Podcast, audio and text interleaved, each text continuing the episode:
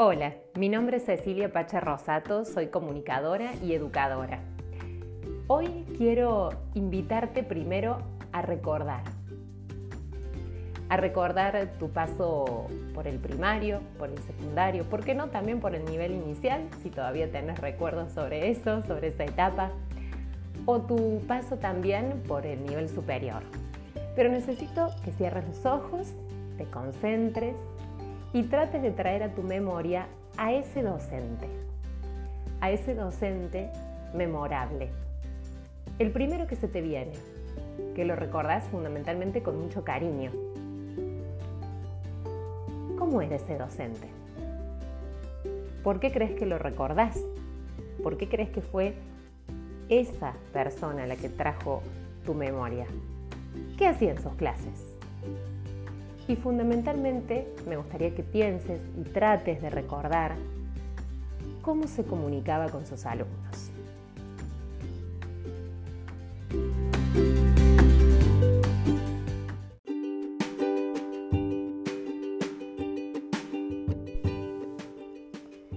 Si pensamos en un acto educativo, y tal también como opinaba Freire, lo definimos también como un acto comunicativo. Y muchas veces también ocurre lo inverso. Todo acto comunicativo se torna un acto educativo. En el episodio de hoy vamos a conversar sobre algunos aspectos del vínculo entre comunicación y educación y haremos foco en el modo y en el estilo de comunicación docente. Aprenderás a identificar los estilos de comunicación que desarrollamos cada uno de nosotros como persona en nuestros procesos de socialización y esos estilos impregnan también nuestras actividades laborales, por supuesto. Si somos docentes, el estilo de comunicación que sostengamos impactará en nuestros vínculos con los estudiantes, con otros colegas docentes, con los equipos directivos, en fin, con todo el entorno educativo. Reconocer el estilo propio es importante para observarnos en nuestras fortalezas y debilidades y comenzar a modelar un estilo de comunicación más efectivo y afectivo. Crear ambientes resonantes requiere de un liderazgo situacional y nosotros como líderes resonantes debemos y fundamentalmente podemos mejorar nuestras maneras de comunicación.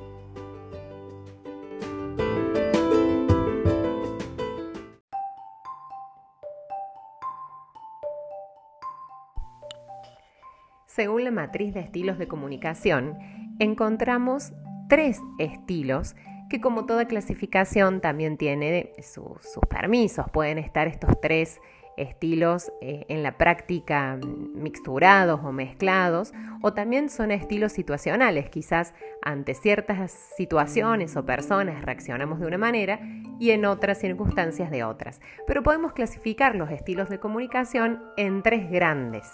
Agresivo, pasivo y asertivo. El estilo de, comunicación agresivo está caracterizado por una persona que generalmente interrumpe a los demás. No es capaz de ver el punto de vista de los otros, interrumpe mucho en la conversación, es decir, que le cuesta escuchar. Su comportamiento es dominante, piensa eh, generalmente que es superior o que su opinión es la única que vale. Las señales no verbales tienen que ver, como por ejemplo, con algunos gestos como señalar con el dedo. La postura suele ser tensa, mira fijamente. Son algunos de, de los aspectos que podrían caracterizar eh, eh, su forma de comunicación no verbal. Y el resultado, o sea, es decir, lo que causa en el otro, en quien escucha, es de temor generalmente tiene problemas para tener relaciones, los demás con él se muestran lejanos, enfadados.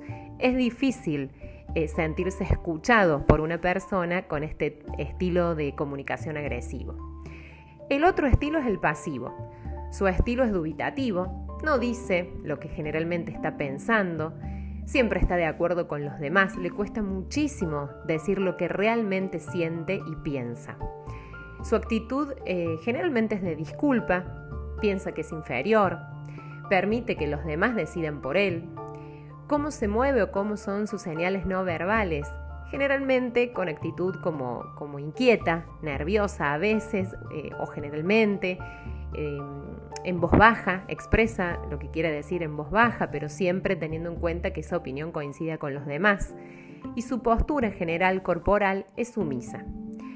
¿Cuál es el resultado que causa? Bueno, a los demás no les gusta o esta actitud de siempre ser tan contemplativo termina cansando, no consigue ser el mismo y pierde el respeto de los demás.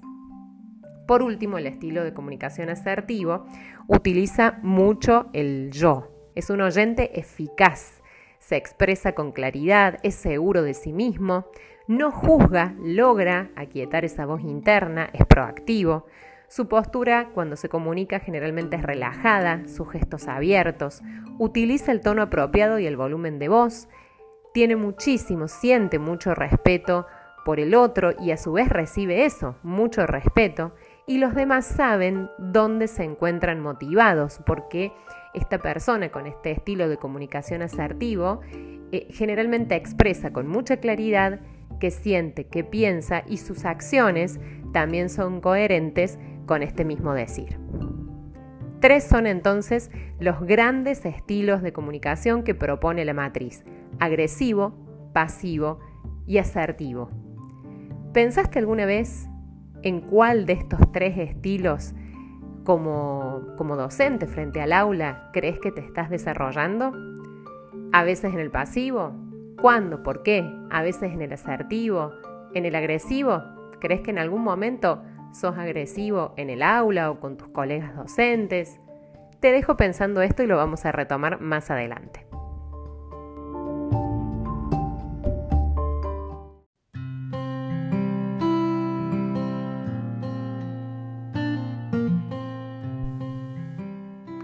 Hasta aquí estuvimos conversando sobre los estilos de comunicación. Intentamos diferenciar si los estilos de comunicación son pasivos o inhibidos, agresivos o asertivos. Y este conocimiento nos permite tomar conciencia sobre la implicación afectiva de la comunicación e identificar cómo nuestro estilo influye de manera positiva o negativa en nuestras interacciones con niños, con adolescentes, con nuestros estudiantes te vamos a proponer evaluar tu estilo de comunicación y además poder fijarnos objetivos de mejora. Todos tenemos fortalezas y todos tenemos oportunidades de mejora. Y esta tabla o esta ficha para autoevaluarse puede servirte para empezar lentamente, de a poco, a reconocer qué características tiene nuestra comunicación. Como te decía, al principio de la explicación de cada uno de los estilos, no necesariamente tenemos uno. A veces podemos encontrarlo de manera entremezclada, algunas características de uno de los estilos mezcladas con otras. Lo importante, más allá de saber eh, en cuál de los tres de alguna manera encajamos, más allá de eso es identificar qué rasgos predominan en nuestro estilo de comunicación y cuáles podemos mejorar. Para eso vas a encontrar, te vamos a mandar esta ficha de autoevaluación, podés solicitarla también por mail y lo fundamental es que trates de resolverla y de hacer como una especie de checklist, a ver con qué te sentís identificado y con qué no.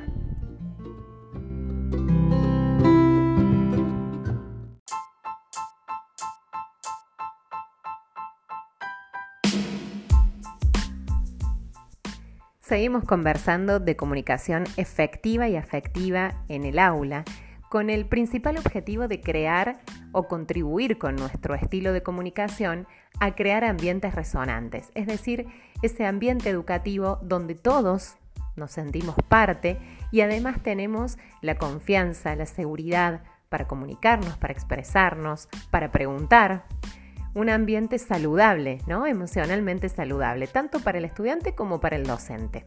Hasta aquí venimos hablando de comunicación, más específicamente de la comunicación interpersonal, esa que hace referencia a todas aquellas situaciones en las que al menos existen dos o más personas y se produce una comunicación verbal y no verbal. Este proceso de comunicación es diferente a otro tipo de comunicación, por ejemplo, a la intrapersonal. Hay una persona que decide enviar un mensaje a otra, el emisor debe traducir el mensaje en ideas, transmitirlo a través de distintos canales, verbal, gestual, el receptor lo interpreta y por último, en función de esa interpretación, actúa en consecuencia. Este proceso no siempre es fluido y en ocasiones existe lo que los expertos denominan ruido o barreras en la comunicación. Sobre eso vamos a hablar más adelante. Maturana decía que cada uno habla desde donde habla y cada uno o cada quien escucha desde donde escucha. Una habilidad muy importante a desarrollar en el docente es la escucha activa y comprometida. Teniendo en cuenta estas palabras de Maturana, cada uno de nosotros podemos estar seguros de lo que decimos, pero no de lo que el otro interpreta.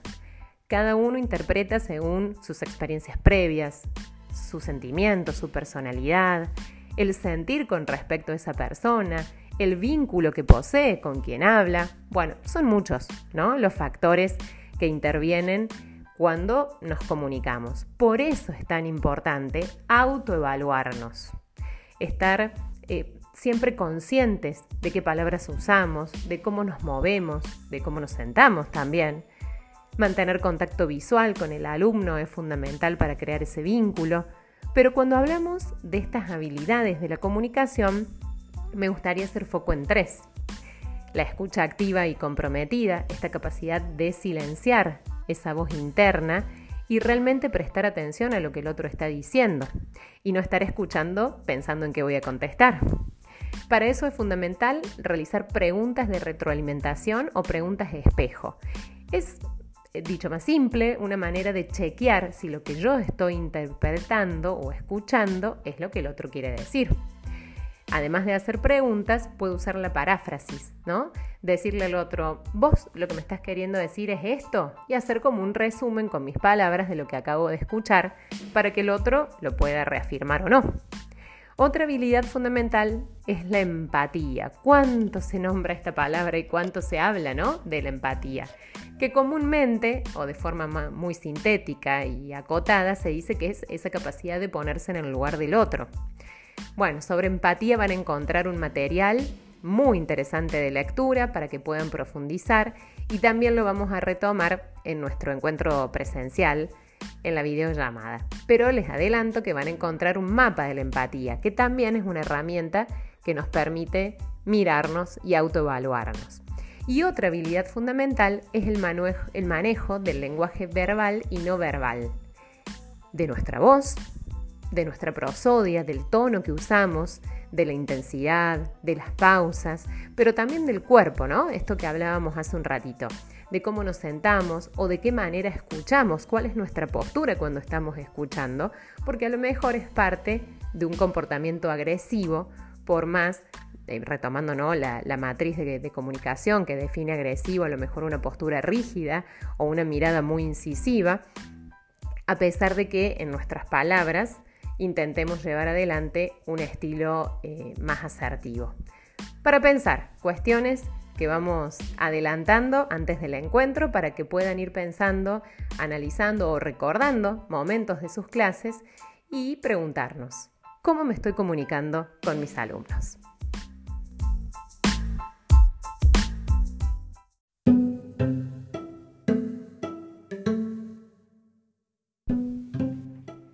Y ya casi en el final y en este podcast donde estamos tratando de construir juntos qué es comunicarnos de manera efectiva y afectiva en el aula, no quiero dejar de mencionar las barreras de comunicación. Te invito entonces a pensar si en algún momento, durante tu clase o antes o después, sentís que algo interrumpe, ¿no? Nos saca de foco, altera el sentido quizás de ese intercambio que estás tratando de proponer. Las barreras pueden ser de muchos tipos, ¿no? Las barreras de comunicación son esos obstáculos que se pueden presentar durante una conversación. Pueden ser físicas, ambientales, psicológicas, semánticas. Una barrera ambiental, por ejemplo, tiene que ver con eso que nos rodea. Ruidos. Eh, cuestiones del ambiente físico, calor, por ejemplo, mucho calor, poca luz, ¿no? Son ruidos del entorno. Una barrera verbal tiene que ver con nuestra forma de hablar. Una persona, por ejemplo, que habla muy rápido o que habla en otro idioma es difícil de seguir o de entender. Una barrera interpersonal tiene que ver, a diferencia de las demás, con un asunto que sucede durante la conversación. Por ejemplo, cuando suponemos algo sobre la percepción a lo mejor que tenemos de algo o de una temática en particular Quizás es una barrera interpersonal la edad de la persona con la cual estoy comunicándome, su raza. Otro tipo de barreras es la semántica, son aquellas en las que el receptor puede entender o darle un significado distinto a las palabras, ¿no? Eh, a lo mejor es una palabra que en un idioma significa una cosa y en otro idioma otra. Por ejemplo, coger puede ser de agarrar un objeto y la persona lo malinterpreta con otra idea. Barreras físicas es la falla que se puede presentar por la selección inadecuada de la fuente por la cual se transmite el mensaje. Por ejemplo, un teléfono que no se encuentra bien y no se escucha bien, un micrófono que anda mal. Bueno, en fin, hay barreras también fisiológicas, psicológicas. Y esa es la que quizás eh, aquí me quiero detener un poquito más por el tema que, nos convoca, ¿no? La barrera psicológica eh, se diferencia por ser esa barrera que se presenta por una situación psicológica del emisor al receptor o, al inversa, o a la inversa. Tiene que ver justamente con el tipo y con la calidad del vínculo que construimos con nuestros estudiantes. ¿Se preguntaron o te preguntaste alguna vez qué emociones generás cuando vos entras al aula y transcurre la clase con tus estudiantes?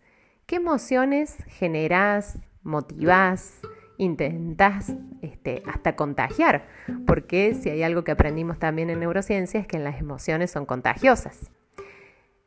Pensalo un ratito, fíjate si son más de las que podríamos considerar positivas para el proceso de enseñanza-aprendizaje o son algunas que quizás estaría bueno erradicar. Este tema, el de barreras de, de la comunicación, es el último del podcast. Ahora nos despedimos.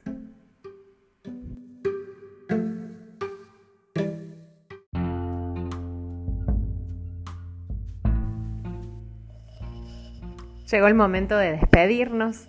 Te pido que traigas otra vez a tu memoria a ese docente memorable que recordaste al comienzo del podcast. ¿Lo tenés ahí presente? Yo te preguntaba, ¿cómo se comunicaba ese docente con vos? ¿Coincide con tu estilo de comunicación? Algo de lo que vimos, de los tipos y modos de comunicación, de los estilos, de las habilidades de comunicación, de las barreras, que son los temas que hemos desarrollado hasta aquí, ¿te resonaron en función de esa persona que recordaste? ¿Tenía que ver? ¿Tenían que ver con esa persona o no? ¿Eran distantes? ¿Y cómo te ves vos comunicando frente al aula? ¿Te gustaría que dentro de unos años, cuando alguno de tus estudiantes eh, le digan, bueno, a ver, ¿qué, ¿qué profe, qué docente recordás te mencione a vos? Nos encontramos en un próximo podcast de educación y comunicación. Muchas gracias.